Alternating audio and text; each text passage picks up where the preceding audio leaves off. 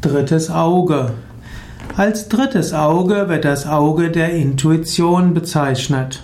Gerade im Yoga spielt das dritte Auge eine wichtige Rolle.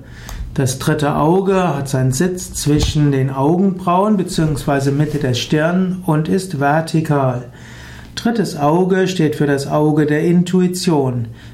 Shiva wird typischerweise mit drittem Auge dargestellt, aber manchmal auch Krishna. Und man kann auch sagen, der rote Punkt, den man, den man im Yoga zum Beispiel bei Pujas aufträgt oder die indischen Frauen, die den Bindi zwischen den Augenbrauen in der Mitte der Stirn auftragen, die machen das symbolisch für die Öffnung des dritten Auges. Gut, heutzutage ist natürlich so, dass die meisten indischen Frauen das nicht mal aus religiösen Gründen machen, sondern sie machen es um einfach als Dekoration. Aber ursprünglich war das ein Symbol für die Aktivierung des dritten Auges. Im Yoga machen wir eine Menge Übungen zur Aktivierung des dritten Auges.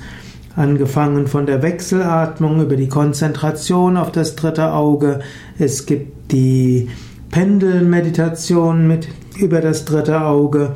Es gibt bestimmte Augenbewegungen, es gibt Tratak und viele weitere Übungen zur Öffnung des dritten Auges. Die meisten Yoga-Übenden werden ihr drittes Auge spüren schon nach einigen Yogastunden.